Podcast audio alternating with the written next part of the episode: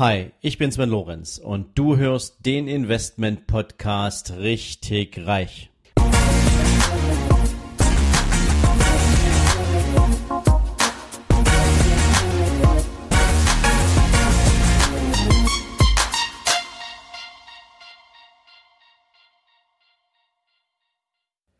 Herzlich willkommen zu einer neuen Interviewfolge von deinem Investment Podcast richtig reich. Heute mal wieder mit einer Interviewfolge und ich sitze hier im schönen Seehausen am Staffelsee mit dem Blick auf dem Alpenrand. Also wir sitzen hier im schönen Alpenvorland und ich bin zu Gast bei Hans Schneider. Und Hans Schneider ist Begründer und Inhaber des Instituts für Fortbildung, insbesondere für Betriebsräte. Hallo, Herr Schneider, und herzlichen Dank dafür, dass Sie mich für ein Interview empfangen. Ja, hallo und herzlich willkommen. Ja, worüber redet man mit jemandem, der ein Institut für Fortbildung hat, in einem Podcast, wo es um richtig reich geht und wo es am Ende auch um Erfolg geht? Und ich habe Hans Schneider kennengelernt über einen gemeinsamen Freund. Ihr habt ihn auch schon mal im Interview gehabt. Sein Name ist Ulrich Oldehaver und ähm, Hans Schneider hat 1988 hier dieses Institut aus eigenen, ja, aus eigenen Händen sozusagen gegründet. Und ähm, ich will mich mit ihm heute über seine Erfolgsgeschichte unterhalten, denn jetzt mittlerweile über viele Jahre gewachsen, laufen durch dieses Institut roundabout 70.000 Teilnehmer pro Jahr durch. Ähm, das ist eine unvorstellbare Menge an Menschen und ähm, ich möchte mich heute mit ihm darüber unterhalten, wie das angefangen hat. Und da natürlich gleich die allererste Frage, Herr Schneider. Ja, 88 angefangen. Ähm, wie kommt man dazu, ein Institut zu gründen, was Betriebsräte ausbildet, so als ganz spezielle Zielgruppe?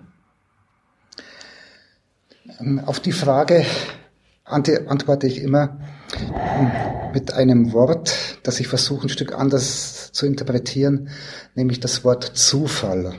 Das Wort kennt jeder von uns und im deutschen Sprachgebrauch wird das Wort Zufall und zufällig im Sinne von beliebig, nicht kalkulierbar und nicht vorhersehbar benutzt. Unsere deutsche Sprache ist aber in vielen Bereichen so klar und mit so vielen Bildern versehen, so auch das Wort Zufall und zufällig. Denn wenn man das Wort genau anschaut, ist Zufall das, was einem zufallen soll. Ob man das immer dann annimmt, ist eine andere Geschichte. Von meiner Ausbildung her und von meinem Herkommen war mir klar, dass ich im Bereich der politischen Erwachsenenbildung arbeiten werde. Habe aber dann gegen Ende meines Studiums eine Zusatzausbildung zum Kommunikationstrainer gemacht und ich war damals politisch sehr stark engagiert. Ein politischer Wegbegleiter hat mich gefragt, ob ich nicht Lust hätte, für verschiedene Ortsverbände und Ortsvereine Kommunikationstrainings zu machen, was ich dann auch gemacht habe, mit sehr viel Freude und sehr viel Spaß. Und er hat mich zudem gefragt, weil er ein ganz kleines Institut auch hatte, hast du nicht Lust, er schulte nämlich da, damals Betriebsräte, für meine Betriebsräte mal ein Wochentraining zu machen. Das war im November 1985. Oh, okay. Und ich kann mich noch sehr gut an das erste Seminar erinnern. Ich stand da vor 15 oder 16 Teilnehmern. Ich hätte der Sohn von allen sein können. Die waren alle in der Regel doppelt so alt wie ich. Und ich habe mich die ganze Woche gewundert, warum die mir überhaupt glauben, was ich ihnen erzähle. Habe dann aber sehr schnell gemerkt, äh, dass Kompetenz und Akzeptanz nichts mit dem Alter zu tun hat, sondern wie man Wissen rüberbringt und wie man den anderen Menschen begegnet. Mir hat diese Woche sehr viel Spaß gemacht. So viel Spaß, dass daraus eine zweite und eine dritte Woche bei meinem äh, Kollegen wurde und ich sehr schnell merkte, dass mir die Zielgruppe Betriebsräte liegt und auch sehr viel Freude macht. Es waren tolle Synergien. Ich habe von ihnen gelernt, wie in Deutschland wirklich die Arbeitswelt aussieht, die ich von meinem Studium und wenigen Ferienjobs ja kaum kannte. Und ich konnte ihnen aufgrund meiner guten Ausbildung und guten äh, Univers universitären Bildung ein Stück weit zeigen, dass die Welt größer und reicher und vielfältiger ist, als man sie so alltäglich erlebt. Ja. Ich war dann im Frühjahr 86 mit dem Studium fertig und war mir damals auch noch sicher, war auch Stipendiat der Hans-Seidel-Stiftung, hatte ein sogenanntes Begabtenstipendium, dass ich im politischen Bereich arbeiten werde. Aber es kam anders. Dieser Bekannte hat mich dann gefragt, hast du nicht Lust, bei mir, in meinem kleinen Institut anzufangen? Und da ich keine Not und keine Eile hatte, habe ich gedacht, ich probiere es mal aus. Ich hatte einen tollen Titel. Ich war pädagogischer Leiter einer Wirtschaftsakademie, die aus drei Personen bestand. Und ich hatte 15 Mark damals in der Stunde verdient. Also es war ein Stück, ich habe zehn Monate bei ihm gearbeitet, es war ein Stück meine eigene Lehrzeit. Ich habe dort gelernt, wie man Prospekte macht, wo man Adressen bekommt, wie man Referenten akquiriert habe auch viel trainiert in dieser Zeit und meine Sympathie und Zuneigung zu, zu dieser Zielgruppe Betriebsräte wurde immer größer, so dass ich mich dann äh, ja, im Frühjahr 87 entschlossen habe, mich selbstständig zu machen. Okay. Ähm, jetzt ist es ja so, selbstständig ist ja im Prinzip immer wieder eine Herausforderung und ich glaube, viel früher, also in der Zeit, wo Sie gegründet mhm. haben, war so ähm, Selbstständigkeit ja auch noch, ich sag's mal, eher eine Seltenheit. Ähm, hat ja nicht jeder damals sofort die Idee gehabt, ich mache jetzt ein eigenes Geschäft auf. Ähm, und gerade in der Erwachsenenbildung und, und Zielgruppe Betriebsräte, ich kann mir vorstellen, dass man, wenn man sowas angeht, und Sie hatten es gerade angesprochen, da gehört eine bestimmte Leidenschaft dazu für diese Zielgruppe, die hat sich mhm. entwickelt. Und auf der anderen Seite glaube ich aber ohne eine besondere Vision wo man hin will. Also Unternehmer haben ja oft eine Vision und sagen, da will ich mal hin. Fing das auch so an, dass man sagt, dass sie gesagt haben, es gibt eine Vision, die habe ich. Ich will im Jahr 2010 80.000 Teilnehmer auf meinen Seminaren haben oder war das damals überhaupt noch nicht denkbar? Also meine Vision damals, was die Teilnehmerzahl betrifft, war wesentlich bescheidener.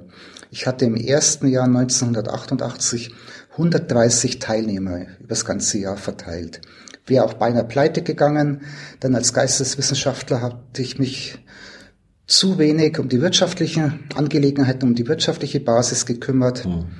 Äh, es ging gerade so, 1989, es waren 300 Teilnehmer, hatte ich mal die Vision, einmal im Leben 1000 Teilnehmer haben. Dass diese 1000 Teilnehmer viel schneller kamen, als ich dachte, nämlich schon 1991, okay. äh, ja, das war nicht nur Zufall, sondern äh, es war eine gute Fügung. Aber ich glaube, niemand beginnt ein Unternehmen mit großen Umsatzvisionen oder großen Zahlen. Es, für mich stand im Vordergrund, mich selbst einzubringen. Ich war leidenschaftlich, was das Unterrichten betraf. Ich war leidenschaftlich für erwachsenesgerechtes Lernen. Ich hatte sehr viele Seminare als Teilnehmer besucht und meine Idee war, ich möchte Seminare organisieren, die meinen Teilnehmern Spaß machen und die auch mir als Referenten Spaß machen. Also die Freude stand im Vordergrund und natürlich aber auch das Ziel, davon leben zu können. Okay davon leben können. Ich glaube, dass der, das Ziel haben Sie erreicht. Da sprechen wir dann nochmal drüber. Ähm, Sie hatten jetzt gerade so dieses Thema lehren, also auch Wissen vermitteln, Informationen vermitteln, Menschen besser machen. Ähm, da habe ich zwei Fragen, die ich gern im Anschluss, also jetzt mal einbringen möchte.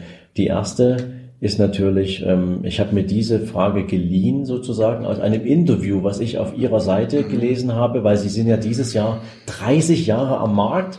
Das ist ja schon, für, auch gerade für ein Bildungsinstitut, eine echt lange Zeit. Und ähm, Sie haben da so diesen Begriff fallen lassen vom lebenslangen Lernen. Dass das eine hohe Bedeutung hat und ähm, dass das eigentlich auch ein Grundsatz ist, dem sie sich verpflichtet fühlen. Ähm, wie da eigentlich so die Entwicklung der letzten Jahre auch Einfluss hat auf die Art von Seminargestaltung.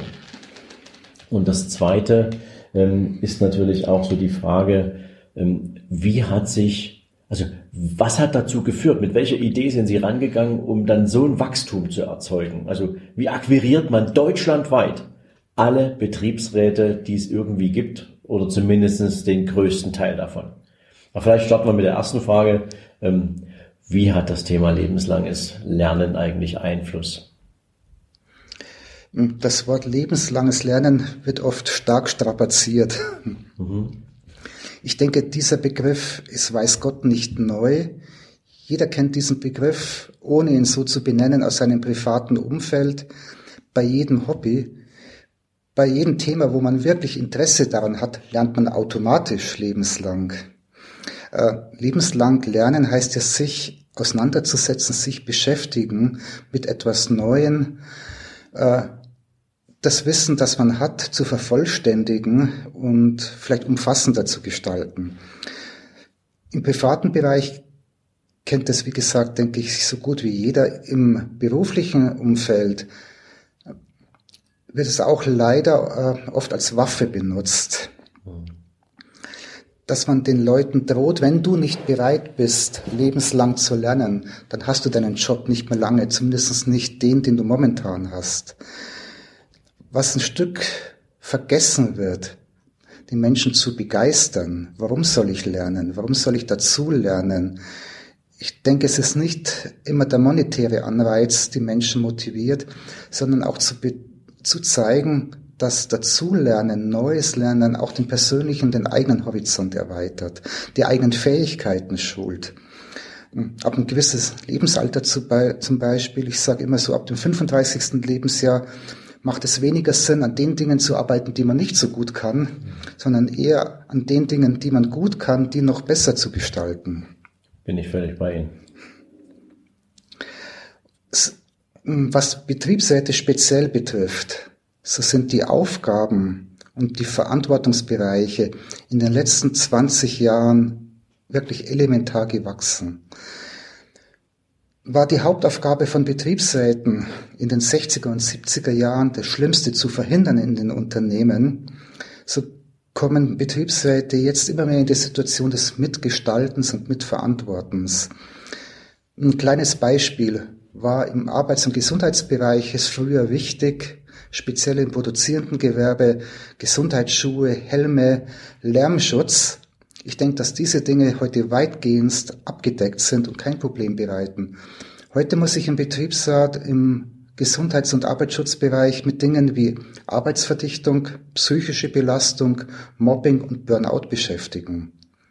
Also da reichen keine Tabellen und keine Phonzahlen, sondern das sind ganz andere Kriterien wichtig und erforderlich, die, zu, die es gilt zu kennen. Und das ist nur ein Bereich. Ein zweites ist der wirtschaftliche Bereich. Um kompetent im Unternehmen mitreden zu können, ist es für Betriebsräte erforderlich zu sehen, aus welchem äh, Blickwinkel heraus entscheidet ein Unternehmer oder ein Management. Was sind die entscheidenden Erfolgskriterien eines Unternehmens? Oder ein völlig anderer Bereich, um überhaupt ernst und wahrgenommen zu werden, ist die soziale Kompetenz gefragt von Betriebsräten das Sprechen, Argumentieren und Reden können. Unser momentanes Seminarangebot umfasst weit über 300 verschiedene Seminarthemen. Mhm. Allein die Zahl zeigt, wie vielfältig die Aufgaben und die Arbeit für Betriebsräte geworden ist. Und da versuchen wir sie zu unterstützen mit den verschiedensten Lehr- und Lernangeboten bis hin zu E-Learning.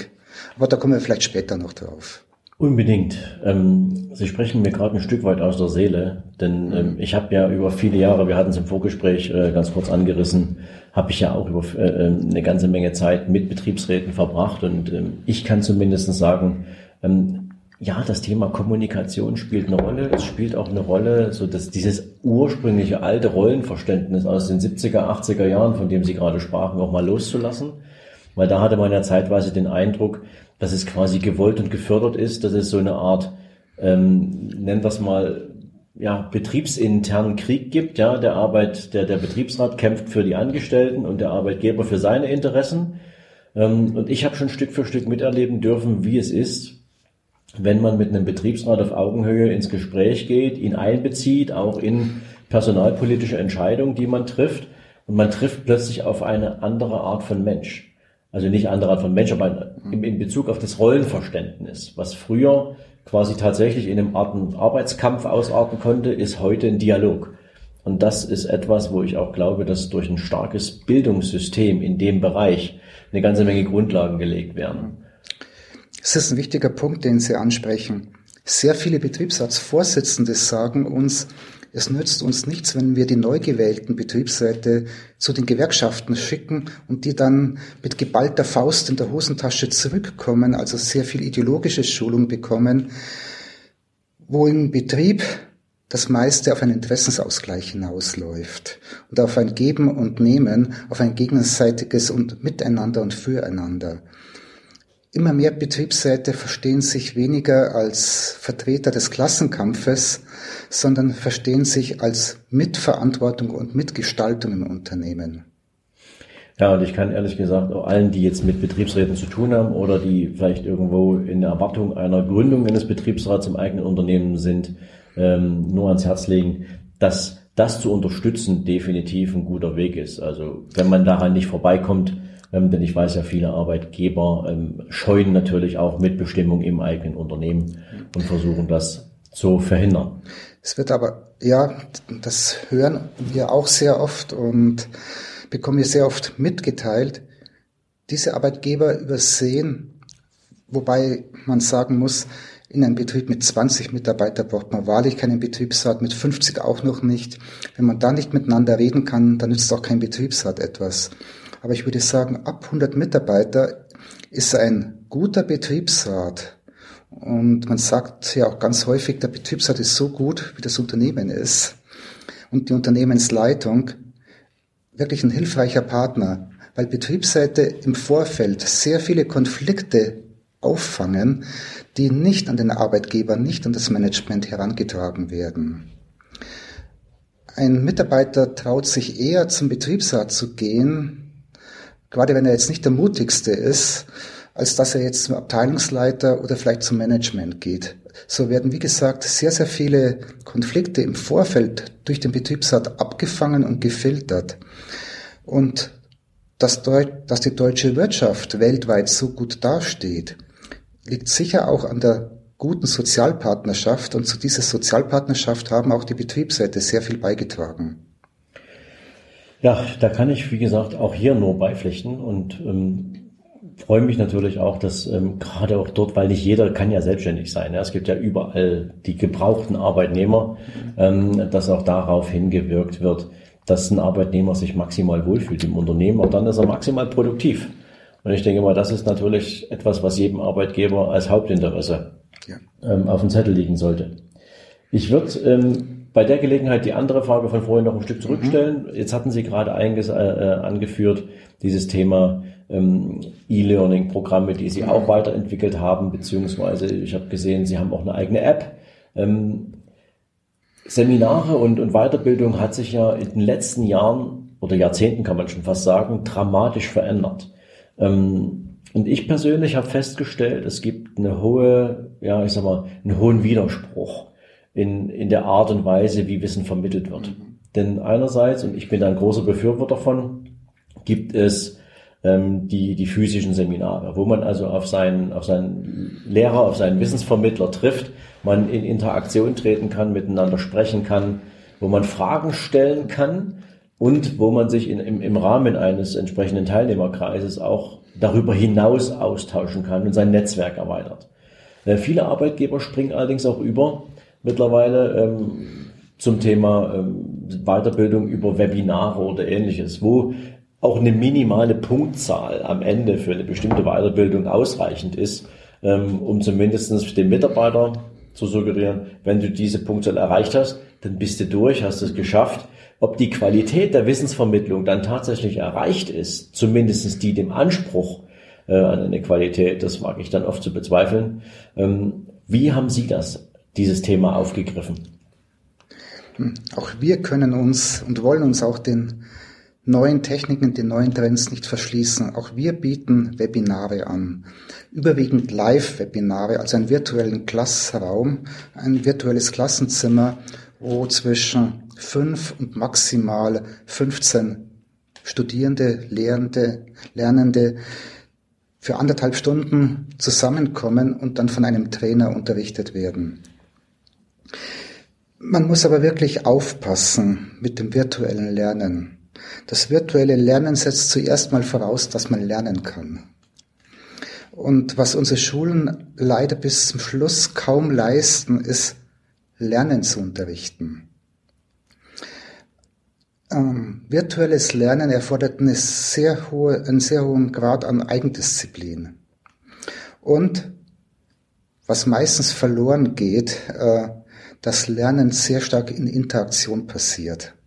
Jeder kennt es bei Kindern, im Austausch mit den Eltern, mit Gleichaltrigen, Versuch und Irrtum, im Gespräch sein, äh, nachfragen, nachhaken zu können. Das geht zwar schon auch online und bei Webinaren, aber nur beschränkt und eingeschränkt. Ähm, wenn ich einen kompetenten Referenten im Live-Seminar habe, da kann ich auch mal andere Gedanken spinnen, äh, und kann mir auch mal aus der Erfahrung des Referenten berichten lassen. Und was ganz, ganz wichtig ist bei unseren Live-Seminaren, bei uns sind 99,6 oder 7 Prozent sind noch Live-Seminare, ist der Austausch der Betriebsräte untereinander. Also gerade über den eigenen Tellerrand schauen zu können, äh, andere Branchen kennenzulernen, andere Betriebsgrößen kennenzulernen, zu sehen, wo sind die, wo sind die Probleme ähnlich oder wo sind sie ganz anders, sich selbst auch ein Stück relativieren zu können. All das, all diese Punkte neben dem Lernen im Unterricht, in der Stunde, fällt beim E-Learning weg. Das ist dann nicht möglich. Da verabschiedet man sich nach 90 Minuten und trifft sich vielleicht eine Woche wieder für 90 Minuten. Aber dieses ganze soziale Lernen und das Lernen am und mit dem anderen fällt total weg. Die Erfahrung habe ich auch gemacht. Also mhm. sehen Sie es genauso, eine Mischung aus beiden macht's und das, was man sozusagen jetzt am immer relativ leicht über E-Learning vermitteln kann, ähm, das macht Sinn, da reinzupacken, aber die anspruchsvollen Themen machen doch eher Sinn in einem Live-Seminar. Es macht durchaus Sinn bei kleinen, überschaubaren äh, Lerninhalten, mhm. die vielleicht in einer Stunde, maximal in anderthalb Stunden wirklich gut abhandelbar sind, äh, wo es auch nicht lohnt, ein externes Seminar zu besuchen. Bei Betriebsräten mal das Beispiel, wie geht eine Beschlussfassung im Betriebsrat, wenn ich nur das äh, lernen möchte. Ich kann es nachlesen oder ich kann es in einem Webinar mir aneignen. Aber es wie Sie sagen, sobald die Inhalte komplexer werden oder eingebunden sind in anderen Inhalten, dann geht nichts über ein Live-Seminar. Ich kann mir durchaus vorstellen, weil der Trend geht natürlich zu den äh, elektronischen Medien, geht zu den elektronischen Seminaren, dass es vielleicht in 10, 15 Jahren ein ausgezeichneter Luxus ist, Live-Seminare, externe Seminare besuchen zu können. Ja, ich glaube, der Trend ist sogar schon wieder erkennbar. Mhm. Also es gibt natürlich momentan noch gerade im Bereich von Social Media äh, verschiedene neue Geschäftsbereiche. Es gibt Online-Kurse, es gibt Videokurse mit YouTube und allem, was dazugehört. Ähm, aber Menschen sind sogar teilweise bereit, heute viel mehr Geld auszugeben, um sich live wirklich weiterbilden zu lassen, weil die Interaktion zum einen mit dem Referenten und zum anderen auch ähm, zum Netzwerken untereinander ganz andere Dimensionen bringt. Und Geschäfte werden zum Glück immer noch zwischen Menschen gemacht. Und ähm, ich glaube, das ist ein großer Anreiz für viele, sich ähm, da auch weiterzubilden. Jetzt würde ich gerne die Frage von vorhin nochmal hochnehmen. Ähm, wie schafft man das, dass man von seiner Zielgruppe ähm, den größten Teil ins eigene, in die eigene äh, ähm, Weiterbildung bringt? Was, was haben Sie damals gemacht, dass das so eine Fahrt aufgenommen hat? Ähm, Leidenschaft und Innovation und gern mit Menschen umgehen wollen. Ich glaube, ich glaube, das sind die Eckpfeiler, das sind zwar noch keine Garantie, dass man erfolgreich ist. Vielleicht kommen Sie noch drauf, Thema Erf Erfolg haben und Unternehmerpersönlichkeit. Ähm, um es vorwegzunehmen, es gibt für mich nicht die Unternehmerpersönlichkeit, Manche Unternehmer sind extrovertiert, andere sind introvertiert, dritte betrügen mhm. äh, und der vierte ist vielleicht ehrlich und alle vier haben Erfolg. Mhm. Ähm, was vielleicht allen vieren gleich ist, ist die persönliche Leidenschaft. Eine Sache gut zu machen, von der Sache überzeugt zu sein. Und bei mir war es wirklich auch die Freude, mit anderen Menschen zu arbeiten und ich habe mit großer Leidenschaft unterrichtet. mein Wissen weitergeben zu können und anderen zu helfen. Und da hat, hatte ich wirklich unheimliches Glück, Betriebsräten helfen zu können, selbst ihren Job besser machen zu können. Also gerne mit Menschen umgehen, Leidenschaft und Freude an dem, was man macht. Ich, ich glaube, das ist eine Voraussetzung, aber keine Garantie. So, das war der erste Teil meines Interviews mit Hans Schneider und wenn es dir bis hierher gefallen hat, dann kriegst du morgen gern den zweiten Teil zur selben Zeit. Ich wünsche dir dann wieder gute Unterhaltung und dir jetzt einen schönen Tag. Wenn dir diese Folge gefallen hat, dann freue ich mich, wenn du mir bei iTunes eine coole Bewertung dalässt. Noch besser ist natürlich, wenn du mir eine Rezension schreibst, was dir an dieser Folge, was dir an meinem Podcast besonders gefällt. Ja, und natürlich freue ich mich, wenn du auf meiner Seite sven-lorenz.com vorbeischaust. Dort findest du nochmal alle Podcast-Folgen zusammengefasst Dort findest du unter Bücher und Downloads natürlich auch mein Buch nicht auf den Kopf gefallen. Du findest zusätzlich jede Menge Buchempfehlungen, die ich für dich auf meiner Seite zusammengefasst habe, so dass du immer up to date bist, welche Bücher ich für dich jetzt gerade hier auf der Empfehlungsliste habe. Und natürlich freue ich mich, wenn du deinen Freunden von diesem Podcast erzählst, wenn du Menschen daran teilhaben lässt, was du für dich auch hier als besonders wertvoll empfindest. Und in diesem Sinne sage ich natürlich schon jetzt ganz, ganz herzlichen Dank für deine Weiterempfehlung, für dein Ohr in meinem Podcast und wünsche dir jetzt einen super entspannten restlichen Tag. Ciao.